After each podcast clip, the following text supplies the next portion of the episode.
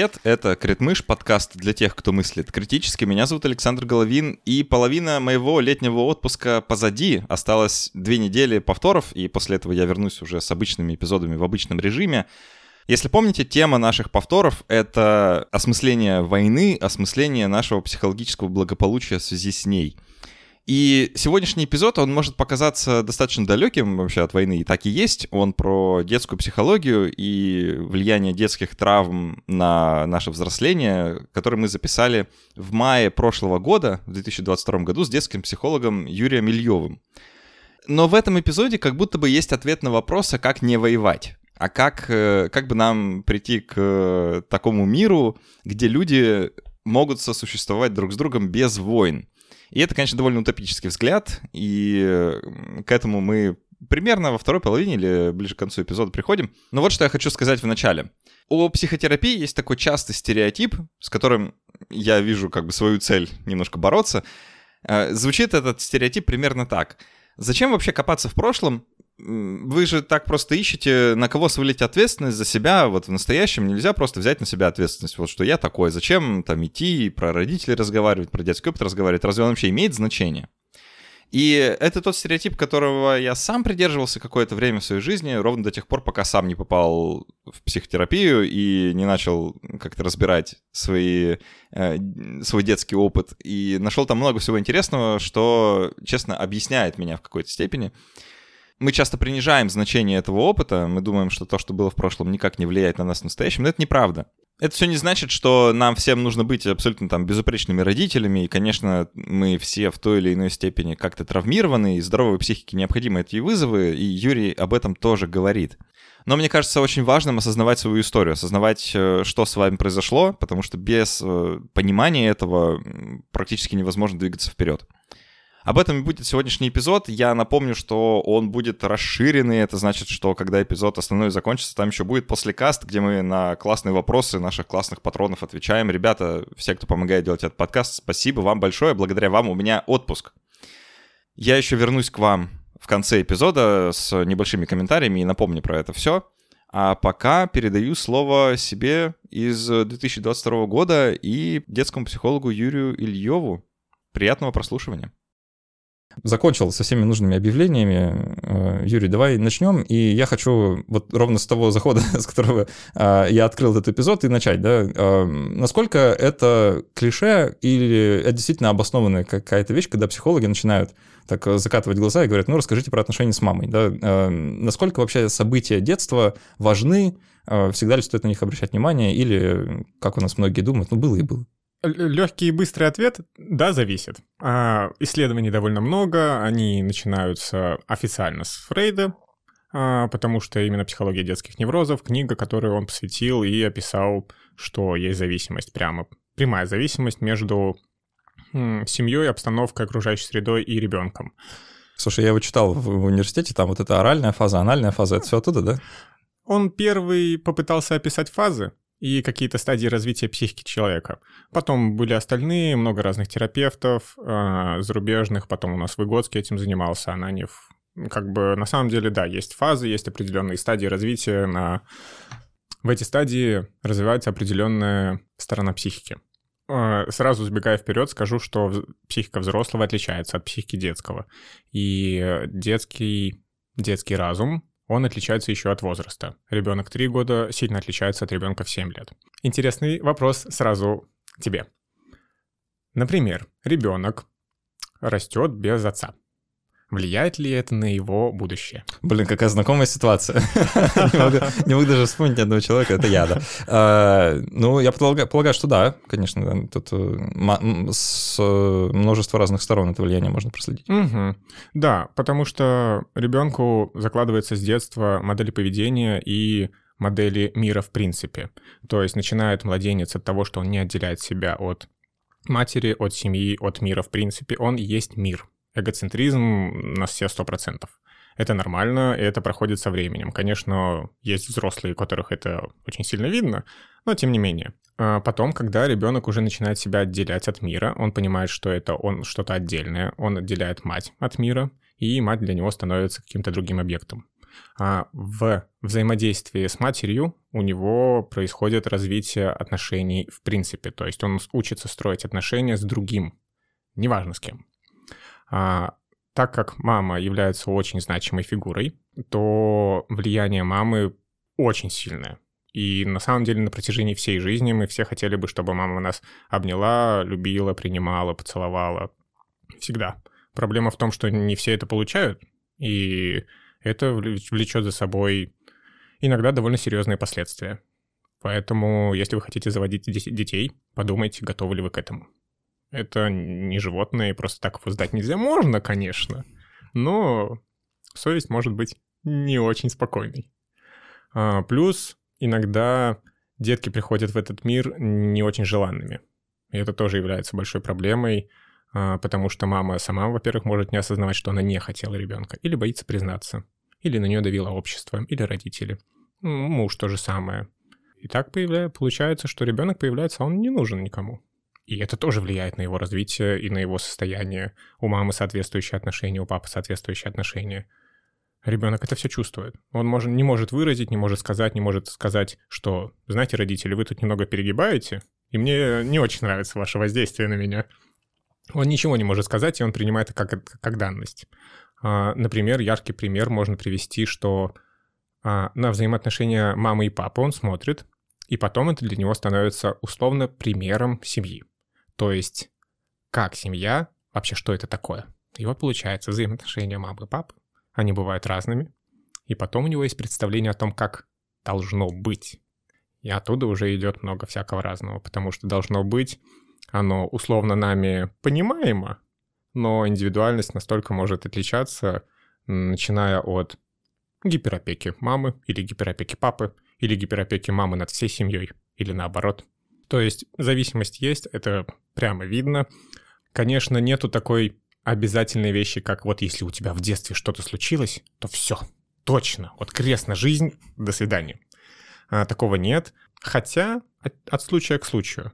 В среднестатистическом параметре влияние есть, но оно не настолько сильное, потому что а, если мы говорим о институте семьи, это первое общество, с которым знакомится ребенок. Потом идет а, какие-то ребята окружающего мира, детская площадка, потом детский сад. А в детском саду он первый раз встречается с иерархией, с воспитателями из какой-то государственной машины, не обязательно государственной. И там очень интересные происходят моменты, потому что если ребенка не считают за человека, то он будет делать соответствующие выводы.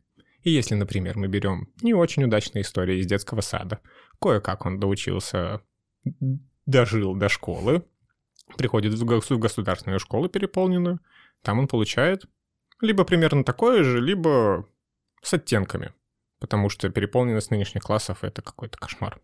И там, каким бы ни был ты учителем, 30, 35, 40 детей невозможно. Ну, то есть хватит одного-двух, чтобы разрушить урок. А это те один-два, у которых, например, сложности в семье. Им mm. недостаточно внимания, и они начинают его требовать.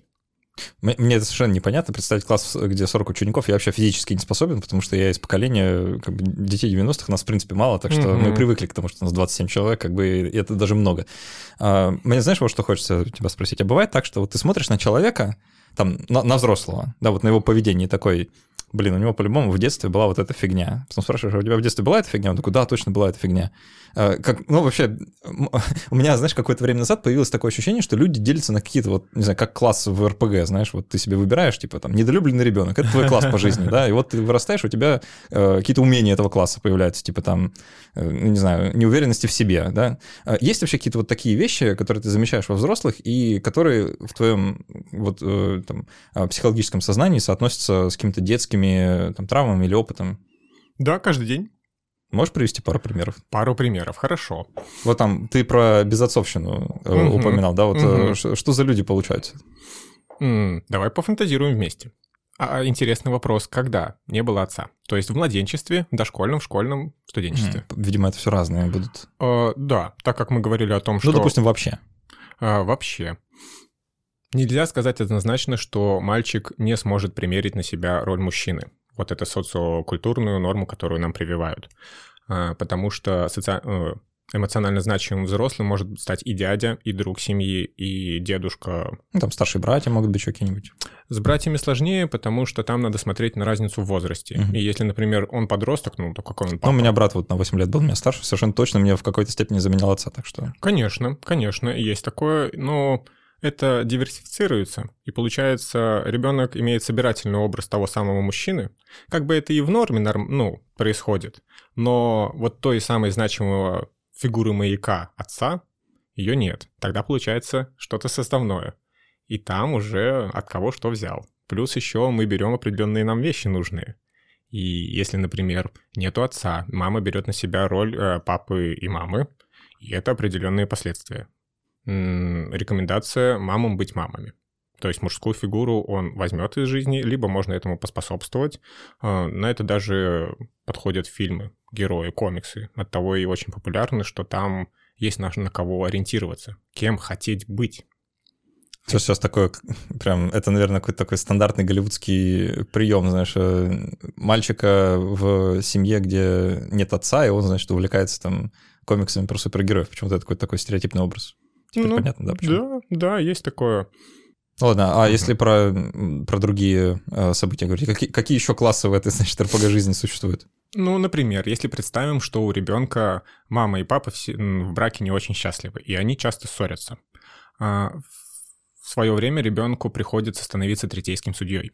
То есть э, родители неосознанно пытаются его перетащить на свою, на свою сторону и выступать единым фронтом против другого родителя. Ну что, тогда получается у ребенка сложность со стабильностью, может быть сложности с эмоциональной стабильностью, а, но с другой стороны есть и плюсы. Если у ребенка родители ссорятся, ему приходится выступать судьей, то потом ему во взрослой жизни чуть проще становиться судьей в повседневности. А, Ему легче рассматривать отношения немножко отрешенно. Но это, опять же, в зависимости от возраста. Если родители ссорятся в подростковом, это одно. Если родители ссорятся двух-трех лет, то там у ребенка будет скорее больше минусов, чем плюсов. Крайне нестабильная ситуация получается. А если у ребенка вокруг нестабильная ситуация и небезопасна, то он начинает не так активно развиваться. И иногда даже бывает регресс, то есть это развитие наоборот, некий откат в навыках и в поведении из-за буквально обстановки в семье. А, окей, а что, что еще из такого наиболее частого? Ну, например, интересный момент, когда девушка заводит отношения один раз. А- Определенный сценарий. Второй раз. Примерно тот же самый сценарий. Третий раз. Опять примерно тот же самый сценарий. Хм. Есть общего этого, этого, у этих уравнений, да, должен быть какой-то общий знаменатель. Да, да, есть модель поведения. Она, видать, просто выбирает не тех партнеров, неподходящих. Как бы ей кажется, она ищет где-то там того самого, но он ей не подходит из-за ее взглядов, из-за ее новых каких-то новообразований. А, современная, например, девушка не может представить, что ей говорят твое, твое место на кухне. Это встретит большой отклик. Как бы вопрос культуры и остальных вещей. Но при нынешнем уровне влияния окружающей среды и средств массовой информации мы не можем от этого закрыться, и современный молодой человек не может просто так, без встречи какого-то другого мнения, послать на кухню девушку, просто потому что она девушка. Возвращаясь, например, к модели поведения и поиску партнеров, и вот девушка наконец-то понимает, что что-то тут не так, есть закономерности. Она начинает искать информацию и понимает, что нужно идти к психологу. Приходит к психологу. Психолог вот как раз и спрашивает. Что там было в детстве? Конечно, мы к этому приходим не сразу, и это все идет через ощущения, через эмоции. Мы спрашиваем у человека о нем самом. А прелесть психологии и психотерапии, в принципе, заключается в том, что вы приходите и целый час говорите о себе. Такой роскоши сейчас позволить практически никто не может. Поэтому это денег стоит. Это стоит денег, но тут еще интересный момент, что психолог не просто друг, не просто собеседник. Он нейтрален, он не принимает позицию, он выступает максимум вместе с позицией клиента. Иначе он теряет нейтралитет, и это ни к чему хорошему может не привести. А, давай тогда поговорим о самой детской психике, да, как попробуем проследить вот эти этапы. Ты уже упоминал, что там, если от отца не было в младенчестве, то это одна история, если угу. там, э, в подростковом возрасте совершенно другая. Давай попробуем какие-то вот эти основные этапы нащупать и э, объясним, что там критически важного происходит и чем трехлетний ребенок условно отличается от э, всех остальных. Угу. Тогда, наверное, возьмем примерную классификацию по школе. То есть это детский сад 2,5-3 года, это первый класс 6-7 лет, сейчас 6,5 минимум. А, начало пубертата обязательно, конечно, надо не забывать. Чудесный возраст. Запомнил его хорошо.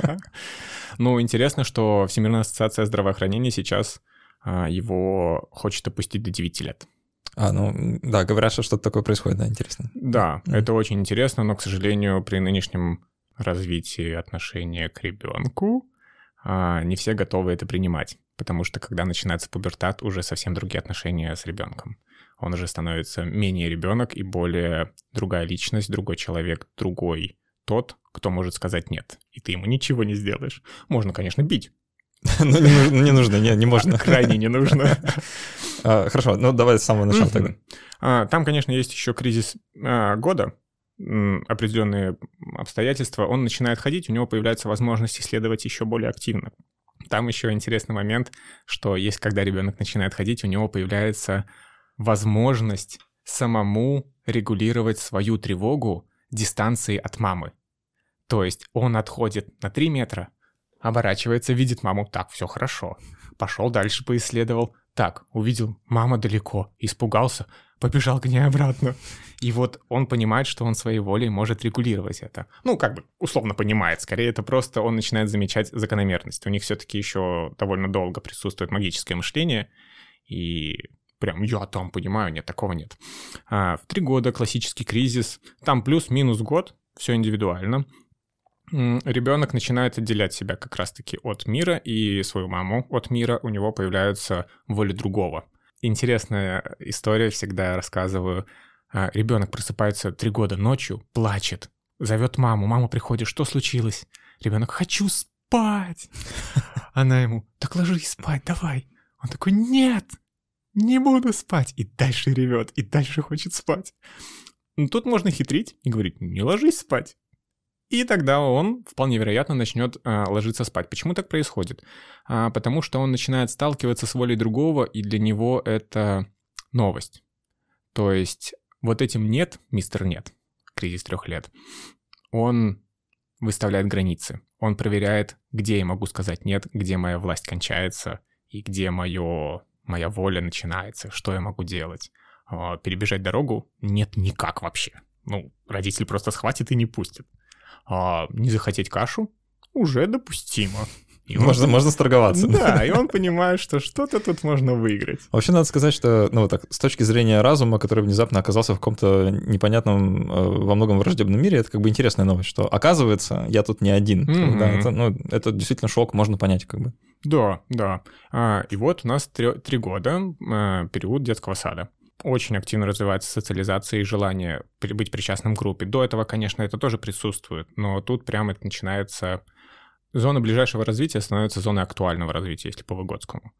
А, зона ближайшего развития — это немножко опережающая нас, и это залог успешного образования давать чуть-чуть сложнее, чем может сейчас, но, тем не менее, всегда быть готовым прийти на помощь, потому что если мы будем давать ему постоянно невыполнимые задания на нынешний уровень, он просто перестанет их выполнять. А, и вот детский сад. Там очень интересные ситуации происходят. Во-первых, потому что, а, к сожалению, нынешние родители торопятся отдать их раньше.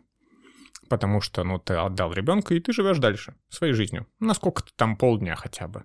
А, но ребенку не всегда это нужно. И условно до трех лет ему не очень нужно общество. Ему нужна счастливая мама, счастливый папа, чтобы они максимально с ним проводили время. А потом он уже сам начинает от этого отходить и становиться менее зависимым от этого родительского внимания. Конечно, еще есть на протяжении всей жизни, но актуальность этого немножко падает.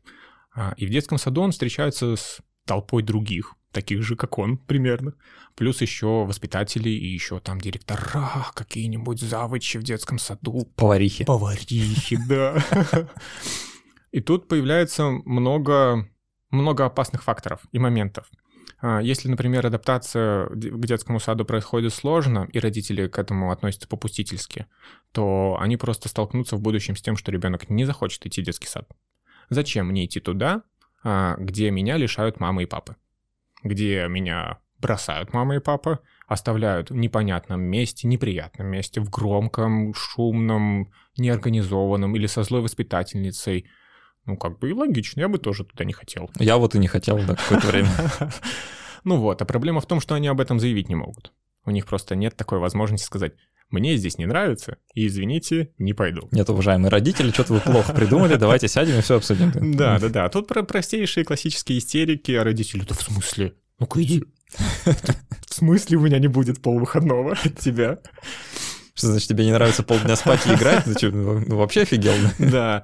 А, Интересный момент, что Ну иди на работу тогда, я в детский сад. играть у них сейчас нет времени. М. Вот эти развивашки бесконечные, эти вот ты должен, ты обязан там к первому классу читать, писать, а, там билингви, билинг, Билингвизм. билингвизм, там английский с двух лет. Нет, этого не нужно. А если маме комфортно и ребенку весело, и они вместе получают от этого удовольствие, конечно, ради бога. Но тащить ребенка за то, что, ну, потому что он в два года сейчас выучит там 100 английских слов, и потом в будущем ему будет лучше это восприниматься, нужно будет выучить. Выучить настолько, насколько ему будет нужно. И вот, продолжаем про детский сад. Столкнулся ребенок с администрацией. Отношение воспитательницы очень важно, потому что это, по сути, становится второй мамой. А, то же самое история происходит с учительницей в начальной школе. А, мой совет, даже рекомендация, выбирайте не по детскому саду, а по воспитателю. То есть конкретно ищите человека, который будет относиться к вашему ребенку, ну, если не как вы, или не в половину, но то хотя бы с уважением и будет понимать, что это другое существо, у него другой уровень развития, и относиться к его истерикам, дракам, желанию что-то кинуть, разбить, надо относиться соответствующе. У него нет желания устроить тут бунт и революцию. Он просто высказывает свое недовольство так, как может. Либо пытается получить то, как умеет и как его научили. Получается, вот у нас детский сад. А старшая группа детского сада уже подготовка к школе. Ух, школа — это особенная тема, потому что родители-то нам всю жизнь говорили, вот сейчас как пойдешь в школу, а там так весело, классно, задорно. Как будто сами не ходили. Да, это великий обман, потому что вот 1 сентября проходит, а потом настает второе, третье, А. четвертое, и он понимает, что куда он попал, что его обманули, что там не так весело. Еще, впереди еще 12 лет. Или сколько там сейчас? 11. 11. Можно отсидеть за этот срок Да. и выйти, а из школы нет. А, проблема в том, что нынешнее школьное образование не тащит. То есть оно не справляется со своей задачей. Какое-то формальное образование может быть началка. Начальная школа еще у нас неплохо держится, хотя на самом деле при нынешних обстоятельствах у нас сейчас переполнена начальная школа. У нас, например, 5 первых классов бывает. По 20-30 человек. И это безумное количество детей. 30 человек на одного воспитателя или на... Ну, хорошо, в детском саду у нас примерно там сейчас при- приходит количество до 15-20 детей на воспитателя. Плюс там еще помощница воспитателя, может быть, нянечка какая-то. Но если мы говорим о том, что ребенок приходит из той, из семьи, из э, маминых объятий, из папиных объятий, и он должен, по идее, прийти вот примерно в такую же атмосферу, и благодаря этой атмосфере развиваться и изучать мир дальше. А тут получается, что начинает хотеть вернуться в ту самую атмосферу, когда в ну, новой атмосфере ему не дискомфортно, ему неприятно. И нянечки и воспитатели, они просто не могут разорваться. Ну сколько, максимум пять детей ты сможешь, да, активно слушать, активно за- зазывать. Семь, десять. Но больше дети начнут выпадать. Они начинают группироваться, и ничего плохого в этом нет. Проблема в том, что нам нужно, как взрослым, это организовывать, этот процесс. Какие-то рамки создавать. Плюс безопасное пространство. Это не только углов касается мебели, но и детский сад, буллинг — это абсолютно нормально. Как бы проблема в том, что воспитатели к этому относятся как к нормальности. И родители. Иногда бывает, что относятся как, ну, ничего страшного. Это же ему еще в нашем мире-то потом жить. Пригодится. Сразу опыт. готовим, да, к армии сразу готовим. Чтобы он умел постоять за себя, за детей, за родителей, за девушку свою, конечно. Ему еще 15 лет до девушки, нет, уже должен уметь. И вот мы, получается, приходим к старшей школе, ой, к старшему, к старшей группе детского сада. Нас обманывают, что в школе классно, что мы там что-то должны, мы будем умными учениками с портфелем ходить. Приходим в школу. Если мы говорим о классической государственной школе, очень сильно зависит все от директора и от классного руководителя в частности. Если мы говорим о частных школах, уже чуть попроще появляется выбор. Но классические частные школы не предлагают ничего категорически нового. А, те же самые имя отчество, та же самая форма, та же самая оценки, и ты должен. Ты просто должен. Почему? Зачем? Можно аргументировать. Вот ты выучишься, и потом будешь работать, много денег зарабатывать. Родителей содержать будешь. Отличный мотиватор. Перспектива, да. Ты, ты сейчас все вот это так перечислил, как будто, знаешь, вот, э, вот есть наука, которая нам говорит, что все это лишнее. Что надо не по имени отчеству, а чуть не клички давать, а, значит, оценки не нужны, что там, солнышки, облачка. А ты опиши, а как ты угу. должна выглядеть идеальная школа в твоем понимании? Угу. Давай вместе об этом сейчас Давай, будем да. рассуждать. Почему мы должны по имени-отчеству обращаться? Э, ну, так, я сейчас адвоката дьявола включаю, да, что, ну, так, видимо, иерархия какая-то создается, с уважением же нужно к учителю, вот, нужно, э, ну и вообще к старшим. А, Уважать старших должны. Ну, я сейчас фантазирую как бы на тему причин, которые можно назвать, э, когда это так. Ну, и там, не знаю, можно любые причины называть, вплоть до, ну, у нас так принято. Угу. Потому что я так сказала. Угу. А если мы рассматриваем этот вопрос немножко по-другому, а, уважать старших теоретически можно взять за постулат, но в определенном возрасте. Когда этот возраст приходит, что я могу ко взрослому обращаться на «ты», непонятно, нужно его искать. А что если я... Я до сих пор не знаю, он еще наступил когда-нибудь вот. или нет. Вот смотри, мне 31, а тебе да, 32. Да. Мне, мне, мне 30. А, а. Вот тогда ты должен ко мне обращаться на «вы» по мы, так, мы, так, мы так и переписывались с тобой, да. Не, ну там было Все, у нас по классике. Ты, ты предложил перейти на «ты», когда мы встретились, так что все, я, я ничего не нарушил в данном случае. Но суть-то не меняет. Получается, ну а если ко мне подходит ученик пятого класса и говорит, Юр, ну ты, у меня это никак не трогает. Для меня это другой человек со своим мнением, со своим взглядом на мир, со своими мыслями. А Мария Ивановна вот запротестует. Конечно, потому что где мое уважение? Я-то дослужилась, я-то уже 20 лет тут работаю, что это, какой-то первоклассник а будет меня натыкать? Ну да, довольно смешно звучит. Вопрос триггеров, да. И то же самое относится к удобным, неудобным ученикам. Неудобный ученик, его проще отсадить на заднюю парту и немножко его изолировать, так скажем. Хотя на самом деле ребенок абсолютно нормальный, просто требовал либо другого подхода, либо внимания чуть больше, либо, простите, тело затекло. За 45 минут на уроке затекает тело. Да, у них есть перерыв, переменка там какая-то минимальная, мы писали. На которой бегать нельзя.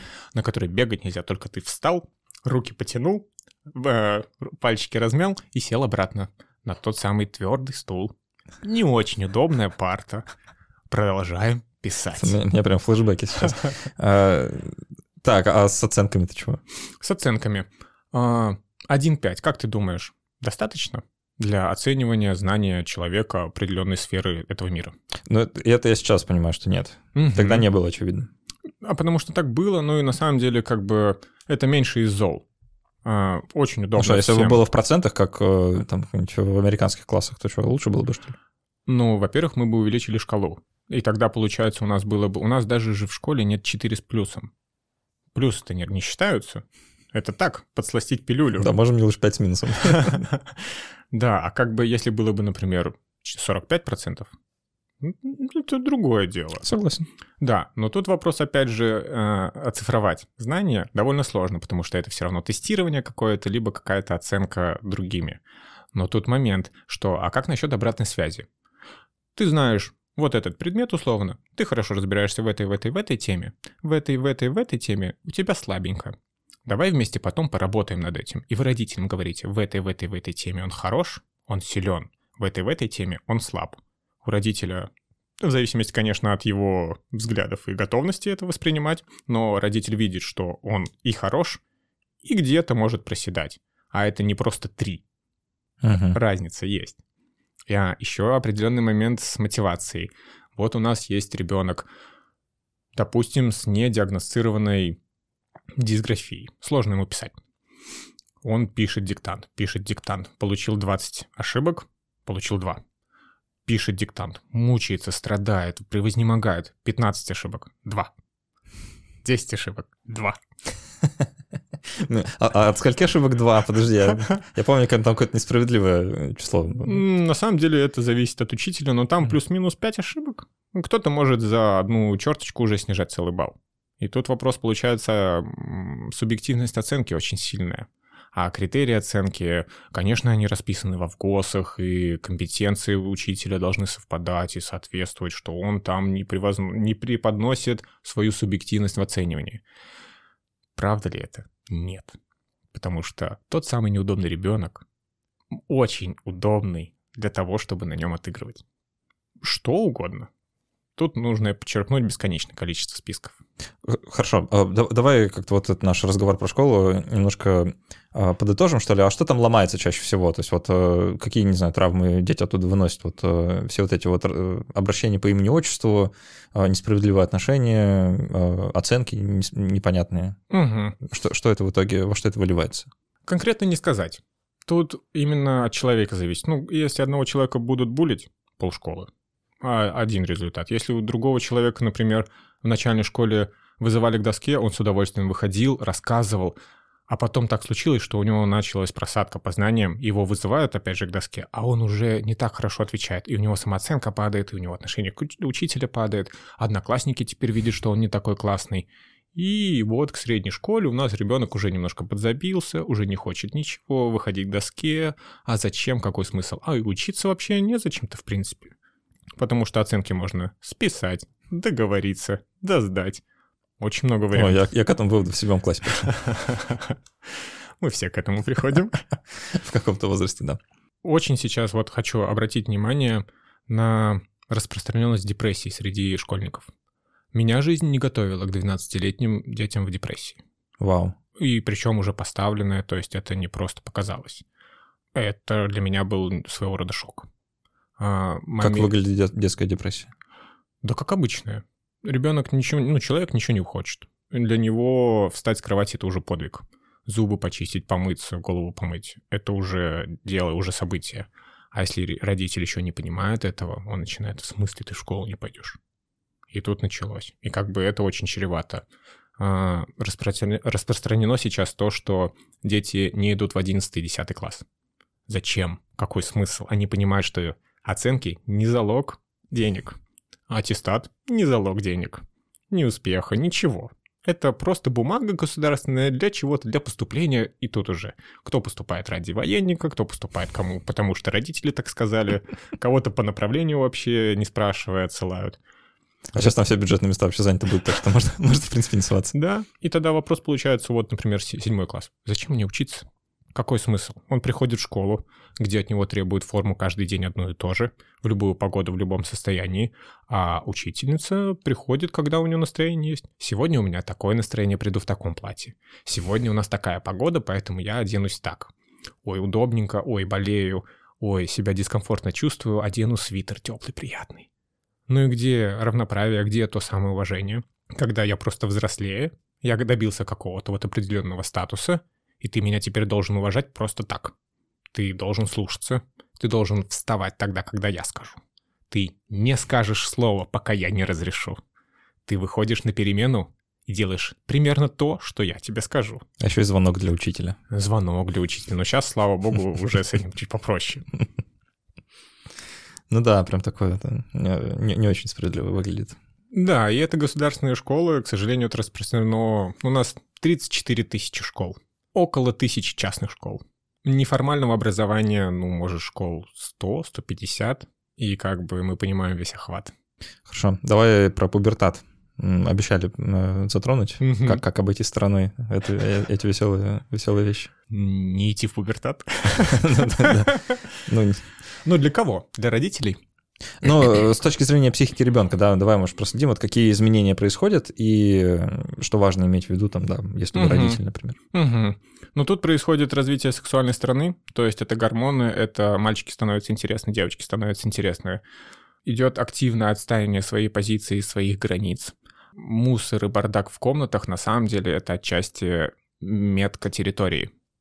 То есть это мое пространство, мой, мой рабочий беспорядок. Не стоит заходить туда и начинать убираться, как бы. Не стоит даже заходить, не постучав. Вот стук — это минимальное проявление уважения от родителя. Потому что, ну, будем честными, подросток может заниматься разными вещами, и не каждый родитель захочет быть свидетелем некоторых вещей. Поэтому стук всех оберегает. А ребенку это показывает то, что у него есть свое пространство, куда никто не вторгнется без его разрешения. А в подростковом возрасте это очень становится видным, этот конфликт, потому что родители по инерции относятся к ребенку, который уже вступил в пубертат, они не заметили. И они относятся к нему как к тому самому четвероклашке, который, ну, должен, просто должен. А потом ребенок начинает что-то требовать, начинает говорить четко нет, начинает истерить, психовать, может еще как-то. Представь себя, что у тебя нет прав, у тебя нет своей комнаты. А если есть, мама, папа, бабушка, дедушка могут в нее войти в любой момент. Делать все, что угодно. Могут разбудить тебя пылесосом в 9 утра. Почему нет? А ты ничего сказать не можешь. А если ты огрызнешься? Ух эти подростки. Нормально с ними не по... Ну, где же общечеловеческое? Пока ты под моей крышей живешь, Да, ты вот будь- переедешь, тогда и будешь правила устанавливать. Ну, тут есть логика, потому... но эти правила должны как бы быть принятыми всеми и обсуждать, и должны быть понятны Да, хотя это- бы. это вообще-то родители, я не просил вас меня, меня рожать, как бы, да. Тоже аргумент, в принципе. Да, ну и родители должны на это соответствующе реагировать. И на самом деле а, пубертат не так страшен, как говорят. А, у меня есть моя личная гипотеза о том, что многое, приписываемое подрост- подросткам, а, происходит в силу непризнания их социально активными членами общества. Потому что в 13-14 уже человек может работать. Более того, он хочет работать, потому что финансовая независимость — это как этап независимости от родителей своя комната как этап независимости от пространства родительского, своя компания, свои истории, свои секреты. И вот оно появляется, что все мое, мое, мое, и от семьи немножко отходит. Родитель, не, не понимая этого, он начинает лезть. Он начинает, в смысле ты меня не пустишь? Ты же моя собственность сейчас. С кем дружишь? Кто нравится? Какие конфликты? А, ладно, хорошо, если такой список вопросов, потому что он затрагивает личную какую-то жизнь и, в принципе, жизнь ребенка. А, к сожалению, частая история, что со временем ребенок становится учеником в первую очередь, а потом ребенком. И первый вопрос, когда родитель видит ребенка, не Как в школе дела? да, не как у тебя дела, не как прошел день, не как ты себя чувствуешь, не как настроение, не что ты думаешь про нынешнюю ситуацию или прочее, а что с оценками. И все. Печально, Да. н- надо сказать. А, Ну хорошо, а, на, на чем мы тогда останавливаем вот это вот детское развитие, когда оно уже, когда ребенок перестает быть ребенком, а становится взрослым? На самом деле это сейчас очень актуальный момент, потому что закон говорит 18. М, Если мы говорим о свободе воли, условной свободе воли, то, ну, я помню истории, когда 12-летние дети во Вторую мировую защищ- ну, кидались на врага. 12 лет. Как бы 18-летний не кажется так сделает. Хотя в 25 лет у нас заканчивается развитие организма физическое. Сложный вопрос. Ну, я, знаешь, вот э, просто пытаюсь рефлексировать э, вот именно этот вопрос, и я всегда так думал, а, ну, вот вспоминая себя, там, допустим, в 14, я себе казался взрослым. Мгм. Да, там, в 16 тем более. Мгм. Да, уже, я уж прожить что-то знаю, думал я. Мгм. А в 18 ты вообще, ну, типа, у меня паспорт есть, да, я пиво могу в магазине Ага. купить. Я до этого мог, но теперь как бы официально, да. А потом, ну, думал, ну, вот мне 22, думаю, ну, я так, ну, так ну, вообще все, да. А сейчас я смотрю на 22-летника, кто там, ну, как бы немножко смешно иногда становится, типа, ребята, вы еще пороха не нюхали. То есть э, есть такое ощущение, что как бы это немножко всегда сдвигается, да, и вот э, сейчас я вот для себя как, какую-то границу провожу, когда я перестаю человека считать, ну, совсем ребенком, да, ну, вот, ну, ну, наверное, где-то 20. Мгм. Да, вот там уже после этого, оно уже сложнее. Да, Мгм. уже ты видишь, ну да, он уже а, голова на месте, ну, что называется. Мгм. А до этого, ну, совершенно, ну, смешно говорить даже. Ну, 18-летний человек, ну что, серьезно, типа, взрослый, ну, не смешите меня. Эта тема сложна тем, что мы в плену собственных, собственных моделей поведения. и, собственно, того, что нас, чему нас научили. Нас научили относиться к низшим по-другому. Вот эта иерархия «я старше, я главнее», она передается, и поэтому для нас дети, не люди.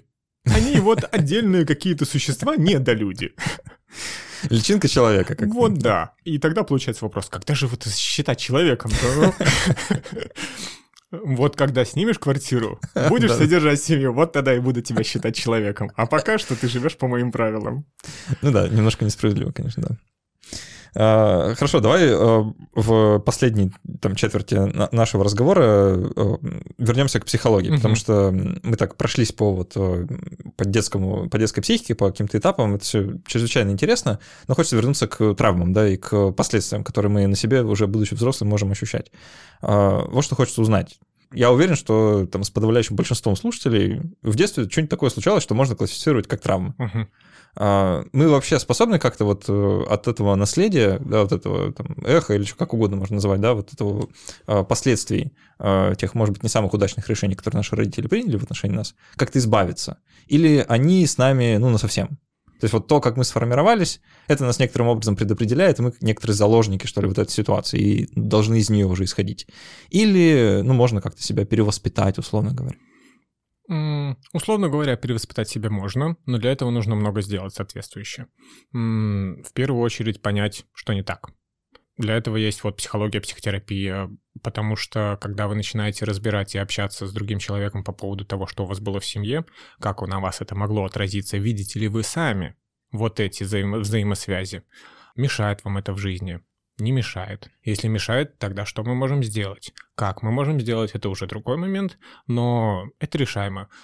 Остается с нами на всю жизнь? Да. Но мы эту травму можем превратить в особенность, либо ее минимизировать вообще, это влияние. Окей, ну и как бы проистекающий из этого вопрос это, а бывают ли вообще дети, которые не травмированы своими родителями? Есть как бы такое распространенное мнение, что вот мы все травмированы своими родителями, типа родители, успокойтесь, травмируйте детей на здоровье, это так воспринимаешь, типа это, это как индульгенция такая. Никто не идеален, можете даже не пытаться. А, а как на самом деле? На самом деле так и есть. Ну как бы мы все травмированы. Момент, когда мир не играет по нашим правилам, это травмирующий опыт отказ дружить, отказ дружить в детском саду. Это травмирующий опыт. Заставляют спать тогда, когда не хочу. Это воля. Получается, что воли сталкиваются, родительская и детская. Детская, скорее всего, проигрывает. И это, опять же, травмирующий опыт. А, Винникот, отлично, американский психотерапевт детский, сказал, что достаточно быть достаточно хорошим родителем. И либо достаточно хорошая мать. Это вот конкретно его выражение. А, почему достаточно? Потому что мы все совершаем ошибки, и мы их совершим. А, будем травмировать детей и травмируем их. Вопрос о том, как мы это делаем, в какой степени и с каким постоянством. То есть, если не пустить а, подростка в опасное приключение один раз, это одно. Если его не пускать никуда, это другое. А, плюс субъективная оценка включается, и у каждого человека плохое и хорошее свое. И из этого исходит, что ребенка можно научить неправильным вещам, а потом он начнет сталкиваться с миром, который совсем по-другому думает. И опять же, это получается отсроченный травмирующий опыт благодаря родителям, которые установку сделали как-то изначально неправильно. Пример приведу, аналогию, чтобы было немножко понятнее. Дерево, если не подвергается ветру, воздействию ветра, оно вырастает плохого качества. Оно рассыпчатое и плохо держится волокна. Если дерево подвергается ветру, оно чуть-чуть всегда надламывается и заживает. И именно из-за этого оно твердеет. То же самое с психикой нашей.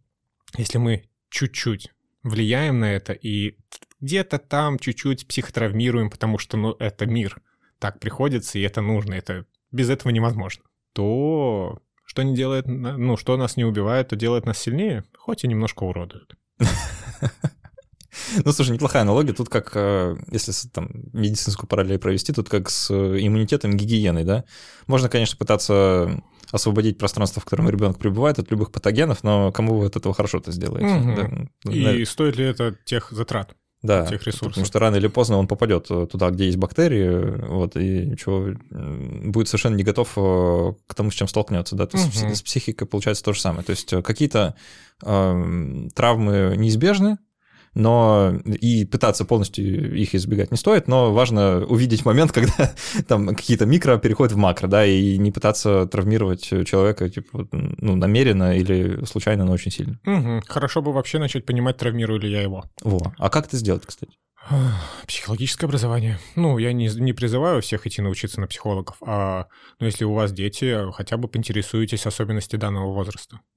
Как минимум. И, и потом обновляйте знания по мере. По мере да, да. Ну, это становится сильно приятно и удобно, потому что чем лучше и чем больше мы понимаем о, о, о детях конкретного возраста, тем легче с ними коммуницировать. Потому что мы знаем, что там в определенном возрасте нужны определенные занятия. И мы это делаем. И ребенку приятно и интересно. И нам качественно проводим время, как-то развиваем, Потом как э, сместился акцент на на социализацию, например. И у нас командные игры, у нас командно, командообразование, у нас а, умение работать в группе, а, взаимовыручка, взаимопомощь, вообще иметь место в группе, это очень важно, и вот мы начинаем это развивать. Просто потому что мы знаем, что в этом возрасте это актуально. И еще маленький момент, что ребенок не может сознательно стараться манипулировать родителями, ну, примерно до 5-7 лет. То, что происходит, э, называемое родителями манипуляцией, на самом деле это модели поведения. А, вот он там истерит, пока не получит конфету. Так он и истерит, потому что он конфету получает. Система работает. Просто она не очень подходит родителям, либо обществу. А, перестаете давать конфету, истерика сначала взрывается еще больше, а потом система не работает, значит, надо придумать что-то новое. И оп, оказывается, попросить э, ртом конфету гораздо эффективнее. И не так много сил уходит, потому что истерика — это энергозатратная все-таки вещь. Хотя, кажется, родителям иногда, наоборот, он прям готов специально выводить родителей из себя. Но тут есть маленький момент, что если ребенок требует внимания, вы это ему внимание оказываете, но это внимание не обязательно может быть положительным. Накричать на ребенка для него это тоже как бы результат. Я поорал, на меня наорали, я покоммуницировал, какое-то взаимодействие там, шлепок, не знаю, или обиду, или еще какое-то взаимодействие с мамой и папой произошло. Все, успокоился, можно чуть-чуть там обидеться, погулять дальше. А когда опять хочется внимания от родителя, так, у нас есть, по-моему, работающий механизм. Надо громко поорать. А, сложность в том, что не все родители даже умеют правильно просить близости, теплоты, поддержки. И, получается, не могут научить детей этому. И это и происходит так из поколения в поколение, что мы не учим людей коммуницировать с людьми. А все происходит вот как-то так само по себе. У меня, знаешь, у меня э, преподаватель психотерапии, я в медицинском вузе учился, у меня uh-huh. была психотерапия, и он рассказывал такой смешной случай, что э, мама приводит э, ребенка вот на, на прием, ребенку, там, не знаю, допустим, там 6 лет, я не помню точно, а, и с порога говорит, он заявляет, что он меня не любит. Разберитесь с ним, доктор, сделайте, сделайте, пожалуйста, что-нибудь. И тут как бы ты понимаешь, что, ну, проблем-то не у ребенка, да, как бы с ребенком все хорошо. А, слушай, ты вот упомянул слово шлепок, и это, наверное, тот вопрос, на котором мы с тобой закончим основную часть и будем переходить к послекасту. А что там, э, бить детей там можно вообще, а то, говорят, они без этого вообще не воспитываются. Воспитываются еще как. Да нельзя бить детей. Ну, проблема в том, что физически бить детей нельзя но и психологически желательно их тоже не насиловать. Потому что... Это новая идея для, для нас, мне кажется. Это новая, да. Ну, психо, псих, психологии не было раньше. До 90-го психики у коммуниста не было. Души нет. О чем ты? У нас только вот есть. Ленин и марксизм. Да, да, да, политика партии. Бить нельзя. А психологическое насилие нельзя. Почему? Потому что если мы бьем ребенка, он понимает, что этот способ взаимодействия работает, он приемлем, и он может просто приходить к нему быстрее, нежели если бы мы его вообще никогда не трогали в жизни. Ребенок, которого постоянно стабильно бьют, или шлепают, или еще что-нибудь физически наказывают, он это все проецирует потом на свою жизнь, на свое окружение. Детский сад, школа, подросток. Как все решается эффективно? Как тогда учили? Кулаками. Поэтому так и получается, что наше общество, наше человечество довольно быстро приходит к силовому решению конфликтов, потому что по-другому не умеем, не учили. Ну что ж, будем учиться. А, надеюсь, что с помощью таких замечательных семейных и детских психологов, как Юрий Ильев, который был сегодня в гостях. Юрий, спасибо большое, что пришел поговорить. Спасибо тебе, что пригласил, и было очень интересно, и тут классно. Люди, тут классно. И снова приветствую вас в настоящем. Э, спасибо большое за то, что послушали. Я под конец э, расскажу такую забавную деталь. Я с Юрием записывался дважды, у нас с ним два эпизода в обоими, и мы дважды встречались вживую в студии. И Юрий, конечно, просто невероятно позитивный в общении человек, с ним очень приятно поговорить, он всегда с таким позитивом, с понимающей улыбкой на лице, э, ну, вообще просто приятный. И еще он всегда приносил с собой оба раза, он приносил с собой предметы, которыми можно, ну, знаете, занять руки во время разговора, то есть что-то помять. И, кажется, мне от него досталась э, один раз такая очень приятная на ощупь э, игрушечная акула такая вот, э, типа, игрушка в виде акулки. И я довольно сильно ее попортил за время нашей записи, и уже было начал там под конец извиняться, что, Юра, я не смогу ее вернуть, на что Юрий так умудренно сказал следующее. Я детский психолог, когда я даю игрушку, я не планирую получить ее назад. Сразу после джингла начнется послекаст, мы там поотвечаем на вопросы патронов. Задержитесь, пожалуйста, послушайте послекасты сейчас, пока идет летний повторы, вот они доступны всем. Надеюсь, что вам понравится этот формат, и вы захотите подписаться после, пройдя по ссылкам внизу. Это, правда, очень удобно, и это, наверное, самое ценное, что я вообще могу предложить тем, кто помогает делать этот подкаст. Приятного прослушивания послекаста и до встречи через неделю.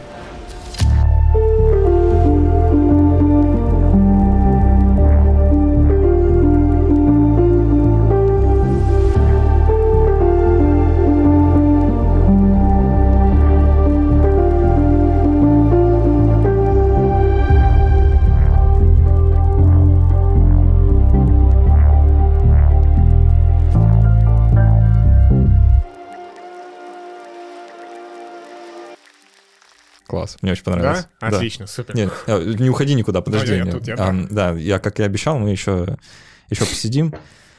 А, ничего, нормально, да, без перерыва? Да, все, все хорошо, да. А, супер. Слушай, ну вот буквально два вопроса у меня есть, но они такие прям основательные. Угу. Вот, так что я думаю, нам будет куда развернуться.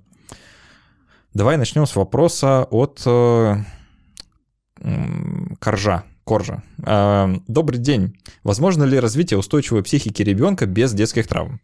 Закалка характера, преодо... Э, закалка характера преодолением трудностей помогает ребенку? Где грань между излишней опекой и насилием над личностью? Такие вот, такой вот ряд вопросов. Мы чуть-чуть это затронули под конец, угу. да? Давай попробуем раскрыть. Так, хорошо. Давай тогда разобьем это на несколько вопросов. Да. Какой первый? А, возможно ли развитие устойчивой психики ребенка без травм? Ну, как мы выяснили, что без травм практически невозможно, скорее всего, невозможно. Тут, тут как вот, знаешь, мне вот вспоминаются вот эти вот характеристики, типа там, кризисных периодов, да, и вот они как начинаются с э, образования эмбриона, так, в принципе, наверное, до, до самой смерти, и вот можно какие-то выделять, да. И кризис — это, ну, хорошо, это как бы возможность э, преодолеть какие-то проблемы, которые накопились, и как-то с новым качеством выйти дальше. Качественное преобразование чаще всего психики происходит. Да, как э, мы Маркса вспомнили, как количество, переходит в качество. А, такой вот диалектический материализм в применении к детской психике. Ну, в целом логично, что это, как бы, наверное, необходимо. Что необходимо? Э, ну, какое-то какое травмирование. Оно само происходит. Да. Не надо форсировать это. Не надо стараться закалять ребенка. Вот сейчас мы я его тут подготовлю к детскому саду, к несправедливости жизни. Сейчас он мне тут про школу еще заранее все узнает и, и поймет. А, он сам с этим столкнется. А если не столкнется, полно примеров из жизни. Ну, как бы люди не ограничены в своем зрении пока что, и фильмы, книги, истории, ну, истории друзей, тиктоки, ну, все это идет, и безумное количество историй семейных, поэтому человек сталкивается с несправедливостью, с ужасностью этого мира, поэтому без психотравм тут невозможно. А по поводу устойчивой психики, это зависит от как биологических факторов, так и у социокультурных. Биологически это, например, может быть разные типы нервной системы. И при одной, например, системе для меня громкие звуки прям сильно выражены, и я не могу думать при них. а для другого они практически незаметны, ему все равно. Также плюс, конечно же, влияет и а, способ реагирования, которым научили родители. Если мама видит, что ребенок уронил пластмассовую ложку или кружку на пол, ее это взрывает, и она показывает вот эту всю реакцию красот, в красоте, в, в пышности, так скажем, проявления, ну, это получается, он запоминает одну реакцию. Если мама видит, что он уронил пластмассовую кружку, я не зря уточняю, а, и хорошо, разлил половину. Трагедия ли? Ну, лично для меня нет. Потому что, ну, бывает. Моя жена, если уронит кружку и разольет, я что, буду тоже на нее орать, как на ребенка? Кто-то орет. Ну, тут и вопрос. Да, когда сразу хочется спросить, типа, какого... А что вообще происходит? А, и вот получается, что и свои реакции мы как бы приучаем, как надо реагировать. Поэтому вот со стабильностью психики сложный момент. От, от слишком многих факторов зависит, чтобы прям как-то четко видеть, что сделать, чтобы было. Слушай, а вот у меня та, такой вопрос родился, как бы он проистекает из этих вопросов, которые нам э, Корж прислал.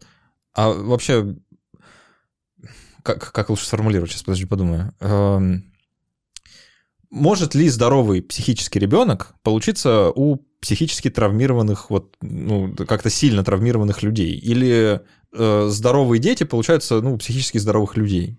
Как-то есть вот здесь какая-то такая, знаешь, преемственность травмы? Получается ли, что люди, которые травмированы, как бы перетравмируют э, детей своих? Да. Поэтому мы до сих пор воюем все человечество. Мне нравится, как ты перебросил мостик сразу э, такой очень ну, широкий через все. Хорошо, мы деремся. Ну да. Ну, слушай, ну справедливо. Так, а ты думаешь, что если бы мы все внезапно вот стали психически образованными и детей своих научили бы... Дипломатии. дипломатии, то вот человечество бы перестало воевать. Скорее всего, все равно бы приходило к этому, но сильно реже. Mm. Прям сильно реже, потому что если у детей нет примера того, как кто-то дерется, или они не понимают, как по-настоящему драться прям то они это не будут... У них не, не будет стремления к этому, во-первых. Во-вторых, даже если они дойдут до той степени, когда вот все физическое сейчас будет выяснять, кто сильнее, кто прав, ну, как научили. Есть шанс, что они отползут э, пораньше да, друг от друга. Да? плюс вопрос о, эффективности. Ну, если мы изначально будем ставить, что дипломатия на самом деле самый эффективный способ решения каких-либо конфликтов или споров, или мнений, то все будет решать дипломатия. Потому что силой, ну, получается, мы опять возвращаемся к тем самым временам, у кого дубина больше, того и самка. Хотя на самом деле вот как бы сейчас это далеко не так. Хотя, опять же, опосредованно, потому что сейчас у, кого нас... IT-дубина больше? IT-дубина или чемодан денег больше. Э, слушай, а вот я на самом деле такое огромное количество примеров видел, да и мне самому, наверное, в детстве такое говорили, там вот э, то небольшое мужское влияние, которое в моей жизни сейчас существовало, оно было примерно типа, ну и что, что сдачи-то не дал? Да, как бы, э, там, что, соседский ребенок на тебя в песочнице камнями кидает, так ну кинь ему в ответ. Как, ну, это, это сейчас э, цитата, типа, да, ну, не из моей жизни, вот просто... Э, вполне, вполне нормально. Да, ну, нормально, не нормально, а распространенно. Да, а вот, э, а как тогда ребенка учить постоять за себя в таком случае, если, ну, ну если мы сейчас такие, ну, драться-то вообще-то нехорошо. Угу. Ну, хорошо, тогда мы начинаем думать. Есть конфликт двух детей. Один задирает другого. А, что мы делаем? Мы, во-первых, учим выставлять свои границы, мы учим их отстаивать и вообще чувствовать свои границы. И ребенок его легко довольно научить тому, что если тебя кто-то задирает или обижает, ты говоришь «мне неприятно, отойди». Потом, если не помогает, ты отходишь сам. Если не помогает, ты идешь к воспитателю. Мы звоним в полицию, когда нам окна бьют. И определенные люди разбираются вот с определенными ситуациями. А самому лезть можно, но нужно ли? И эффективно ли это получится. Мы для этого государство придумали, по идее. Вот, по идее. Да. да, и воспитатели, учителя, директора, это все вот люди, которые, это система, которая должна работать и решать как раз конфликтные ситуации. А ребенка можно научить легко, да, отойди, мне неприятно, и уже идти жаловаться с чистой совестью, потому что, а как, ну хорошо, будем драться. Но смысл в этом. Потом они взрослеют, и они дерутся до смерти. Ну, хотя стоило всего лишь там пожаловаться определенным людям, и даже если мы не хотим там, чтобы наказали кого-то конкретного, но профилактическая работа, разъяснительная работа, понять, кто где не прав, какие конфликты, какие ситуации мы можем решить и к какому а, какому устраивающему обоих результату мы можем прийти. Поэтому, да, тут вопрос того, как мы учим, чему мы учим. Эм, тут вот э, последняя часть вопроса, она про грань э, между опекой и излишней опекой, я так, так угу. понял. Мы тут несколько выпусков назад говорили с философом про насилие. Вот, О, интересно. Да, про природу насилия, как бы такой у нас был очень широкий, широкого, широкой э, рамки разговор. И мы там как раз такой пример приводили, что вот когда родители отказывают ребенку в конфете, это как бы ну, насилие определенно, uh-huh. потому что это ограничение воли другого. Uh-huh. Да? Мы вот так вот решили, условились определять.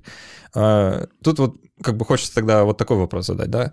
А, насилие необходимо для того, чтобы вообще ребенка как-то воспитывать, потому что, ну, я имею в виду насилие как ограничение воли, uh-huh. да, то есть, ну, нужно ему сказать, нет, вот ты на дорогу, пожалуйста, не выбегай, да, uh-huh. как бы, если будешь пытаться, я тебя остановлю, uh-huh. извини, да, ну, давай договоримся сейчас. То есть это как бы некоторая такая необходимая вещь. И получается, что весь вопрос в том, а где граница, да, между э, адекватным уровнем насилия, да, вот именно такого ограничения uh-huh. воли, и уже вот, ну, каким-то перебором. Да, ну, понятно, всем, наверное, понятно, что приковывать детей к батарее ради их безопасности — это перебор. Угу. Да, но также как вроде понятно, что говорить, ну, делать хочешь — это недобор. Угу. А где вот та зол... самая золотая середина? Ну, вот тут мы и начали все искать свою золотую середину. А, к сожалению, общего ответа нет. А, мы смотрим на ребенка, мы смотрим, готов ли он к этой ответственности, например, если мы хотим передать что-то. То есть, чтобы он э, мог сам выходить на улицу в каком-то определенном возрасте. Э, ограничение воли, да, действительно нужно и важно. И тут есть ловушка, потому что э, некоторые родители в три года видят, что их ребенок э, скакнул по развитию, и такие, ну все, ты взрослый. Все, давай сам. Хотя... Вот тебе газета с объявлениями. Да, хотя на самом деле как бы все равно ограничивать нужно, потому что у ребенка не достает след... опыта причинно-следственных связей. И выйти в окно, он думает, что можно много раз, или не понимает вообще. А мы понимаем, что выйти в окно можно один раз, поэтому мы физически будем его останавливать. А момент в том, что как это не перерастало, чтобы это не перерастало в конфликт, мы не включаемся эмоционально. Мы не пускаем его в окно молча, либо просто схватив за руку и никуда не пускав. Прости, но я та нерушимая преграда, которая тебя защищает. Я не кричу на тебя, я не огрызаюсь, я не включаюсь в твою истерику. Я тот забор, которому немного все равно. Ты просто туда не пойдешь. И ребенку гораздо проще привыкать именно к такой позиции, к такому, к такой постановке ограничений, нежели родитель будет включаться в истерику, или будет кричать, или будет как-то наказывать, или будет ему 20 минут объяснять, что в окно можно выйти только один раз, и вот я тебе сейчас расскажу, почему. То есть не надо лекцию заводить, можно просто сказать, или просто э, даже говорить ничего не надо, можно просто, а, нет, все. Да, либо в зависимости от возраста говорит, ты упадешь, тебе будет больно, мама, папа будут переживать. Ну, и мама, папа очень расстроится. Ну, какой ребенок в маленьком возрасте хочет расстраивать маму, папу? Да ни в каком, на самом деле. Мы до сих пор не хотим расстраивать наших родителей. Хотя не каждый могут это понимать. Логично. Так, а, давай тогда разберемся с вопросом от э, второго спонсора Shadow Lamps. Такой вопрос прислал. Здравствуйте. Насколько, по вашему мнению, оправданы разные ограничения, накладываемые государством или даже обществом ради блага детей? Это тянется с давних времен. То телевизор сделает ребенка глупым, то видеоигры, интернет опасен. Это вообще целый букет. Но поколения вырастают, и нет ощущения, что различные явления сломали им жизнь и психику. Мне очень нравится прям такой вопрос классный. Да, интересно. Эти вот все плашки вездесущие. 6 плюс. Знаешь, я когда слышу объявление по радио, там реклама Кока-Колы. 6 плюс. Ну, здорово. А, насколько это все, да? Ну, по возрастным ограничениям, на самом деле, тут правда есть такое, потому что, например, до, ну, условно скажу, до 12 лет у ребенка нету четкого различия между сказкой и реальностью. Mm.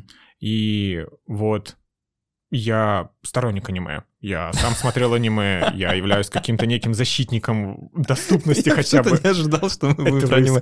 Ну, хорошо. Ну, просто во всем же виноваты аниме-игры. А то, что эльфийскую песню не стоит включать э, маленьким впечатлением, там Евангелионного поколения тоже лучше постарше. Да, да, поэтому как бы ради этого и созданы вот эти комиссии, которые сами оценивают. Ну, если вы, у вас э, определенное отношение с ребенком, вы можете вместе с ним посмотреть какой-то, да, фильм повз- повзрослее или для какой-то аудитории, вы с ним обсуждаете.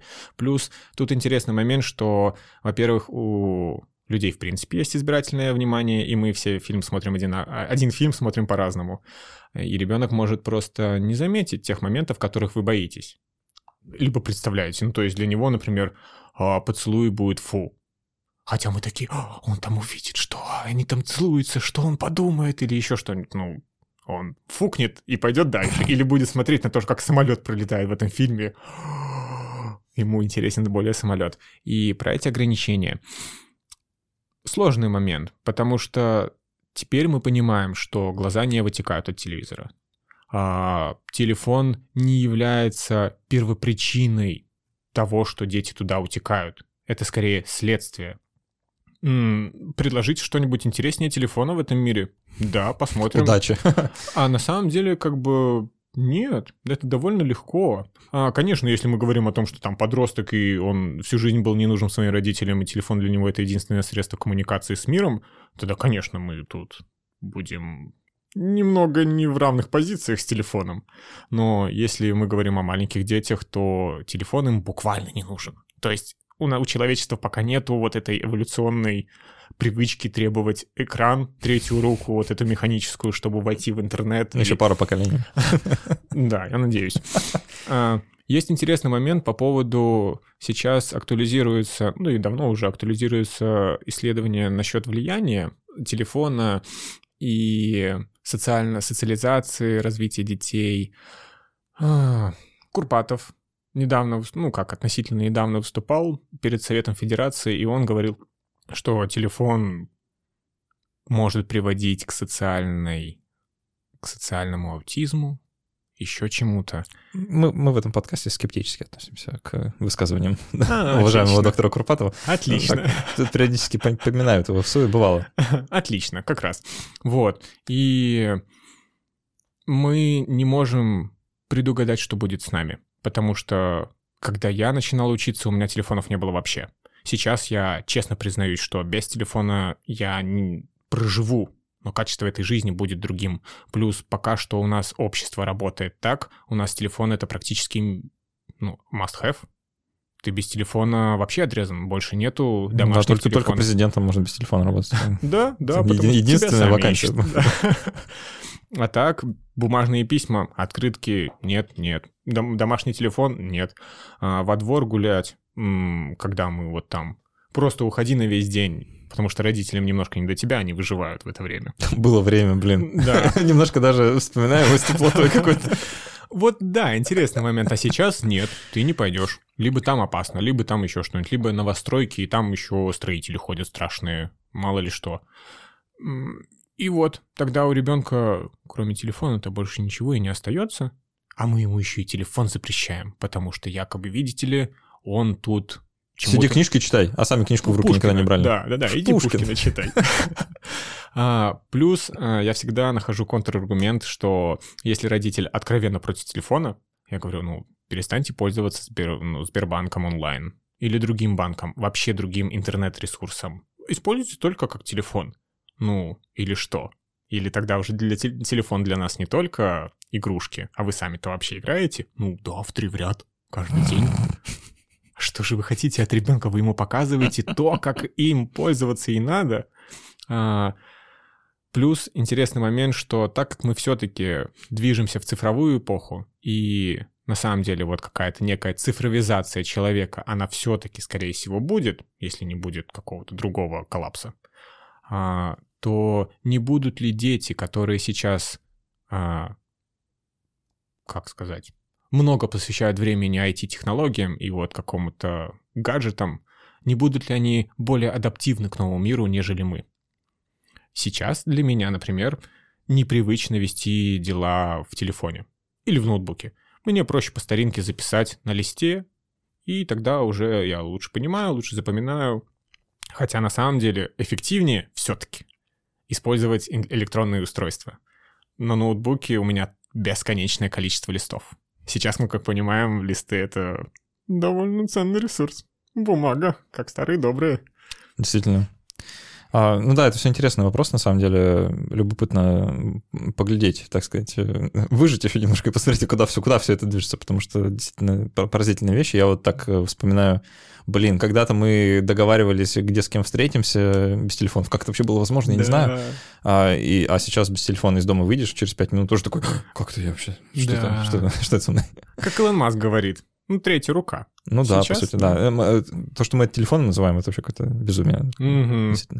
А, слушай, у меня последний вопрос, вот чисто от себя, просто мы так э, немножко через это проскочили, а хочется это зафиксировать. Просто, знаешь, вот так получилось, э, вот у меня в моей личной биографии, что вот для меня видеоигры стали каким-то таким вот очень довольно важным, важной вехой, что ли, там, в том числе и развитие, и угу. я столько всего узнал, вот, наверное, школа мне точно столько не дала. Угу. Вот. И я много раз сталкивался с родителями, там, особенно молодыми родителями, которые вот, ну, там, э, негативно относятся к тому, что ребенок э, вот стремится во что-то играть. Там, что, ребенку 7 лет, он в Майнкрафт хочет играть? басурманская какая-то штука. Ужас. Иди на конструктор собирай. И ты так... Один и тот же уже, которому пару лет. Да, это такой...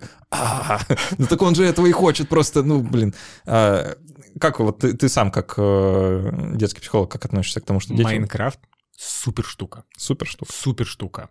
Это, ну, если я говорю родителям откровенно, что в Майнкрафте строят компьютер, настоящий компьютер в компьютере, в натуральную величину я видел пол... сам, да. Да, с полным пониманием и отображением физических процессов. Не это ли чудо? Не это ли та самая физика, которую вы потом когда-то хотите ему его научить, ему нравится здесь и сейчас, а вместо того, чтобы как-то возглавить этот процесс, ну, например, для меня Сейчас я понимаю, что это была бы супер приключение, если бы со мной отправилась мама или папа в Майнкрафте. В выживании. Круто же, да. Это потрясающий опыт. Сейчас выйти в поход, ну, хорошо, можно, но физически сложнее. А здесь я могу прямо сесть в комфорте, удобно, и всей семьей отправиться в приключения неизвестный мир. А параллельно можно обсуждать бесконечные вещи. Можно обсуждать отношения к животным, можно обсуждать отношения к жителям деревни, к врагам. А вот оно. Не говоря уже о том, что можно всякие архитектурные таланты проявлять. Там, да, так да. это же получается... Э, во-первых, сейчас еще Майнкрафт начинают условно популяризировать в плане вот есть 3D-модель а, центрального, центральной комиссии избиркома выборов. Когда-то а. к выборам делали а, 3D-модель прямо Прикольно. в Майнкрафте. И ты же представляешь, что это нужно было найти людей, да. которые в Майнкрафте шарят. Построили бы, да. Они за это еще и деньги получили. Чем не работа? А, а, так, э, я вакансии видел, э, ландшафтный дизайнер в Майнкрафте. Не шутка. Супер, круто, да. это очень классно, потому что даже, ну, я люблю еще... Там приводить... свои законы. Да, так там свои законы, там свои требования, и как бы, ладно, да, вот человек сразу такой, родитель может сказать, ой, да что он там добьется в своих этих штуках? Когда нужно будет, когда поймет, что есть качество и нужно к нему стремиться, то он сам к этому дойдет. Я не могу, меня этот аргумент, он всегда меня убивал, потому что, знаешь, вот практика показала, там, родители нам говорили, ну что ты в игры играешь, ты на этом заработать не сможешь. И тут я смотрю на эту плеяду людей, которые на Твиче стримят целыми сутками и только делают, что в игры играют. Работа мечты, как бы. А я... А у меня был шанс, да, как бы, ну, был. А, да, я вот э, теперь подкасты делаю вместо того, чтобы, э, там, не знаю, в доту играть. Да, Мы с тобой из одного времени, и мне тоже говорили, что... А сейчас киберспорт даже президент поздравляет, прошу э, заметить. Да. А, последний хит, ну, точнее, второй хит после Майнкрафта — это Among Us. Не, не, не знаю, откуда mm-hmm. у детей это, честно, сам, сам никогда не играл. Примерно mm-hmm. представляю, что это такая социальная штука, типа мафии, только прокачанная. Да? Ну да. А, там тоже все нормально, типа, можно? Да, ну там а чего, чего мы боимся? Ну, там обычно говорят, что там насилие, что там, не знаю, там ну, ножами вот друг друга режут. Вот, интересный момент, тогда детализированно смотреть. Mm. Если нож там больше похож на откровенно рисованный нож, ну, простите, у ребенок возьмет на кухне нож, и как бы в чем разница? Зарежет кого-нибудь. Зарежет, конечно, он же играет в Among Us в жизни.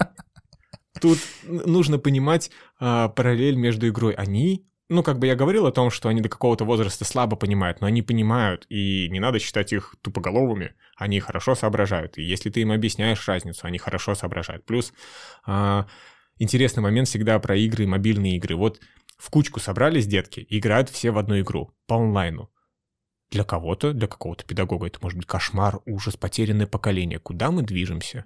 Для меня это отличный пример социализации, аналог детской площадки. Ну, они проходят командообразование. У каждого там своя роль. Каждый отвечает за определенный параметр. А, кто-то лидером становится, кто-то борется за лидерство, кто-то хитрит и притворяется, что он не какой-то там предатель. Это же опять же своего рода опыт и игра. И вот в этом они начинают развиваться. Для других это видно. Они пропадают в телефоне. Потерянное поколение. Хотя на самом деле это не так. Может, все даже наоборот. на, этой, на этой веселой, оптимистичной ноте будем заканчивать э, нашу дополнительную часть. Спасибо большое, прям было очень... Я как таким позитивом зародился, хочется еще.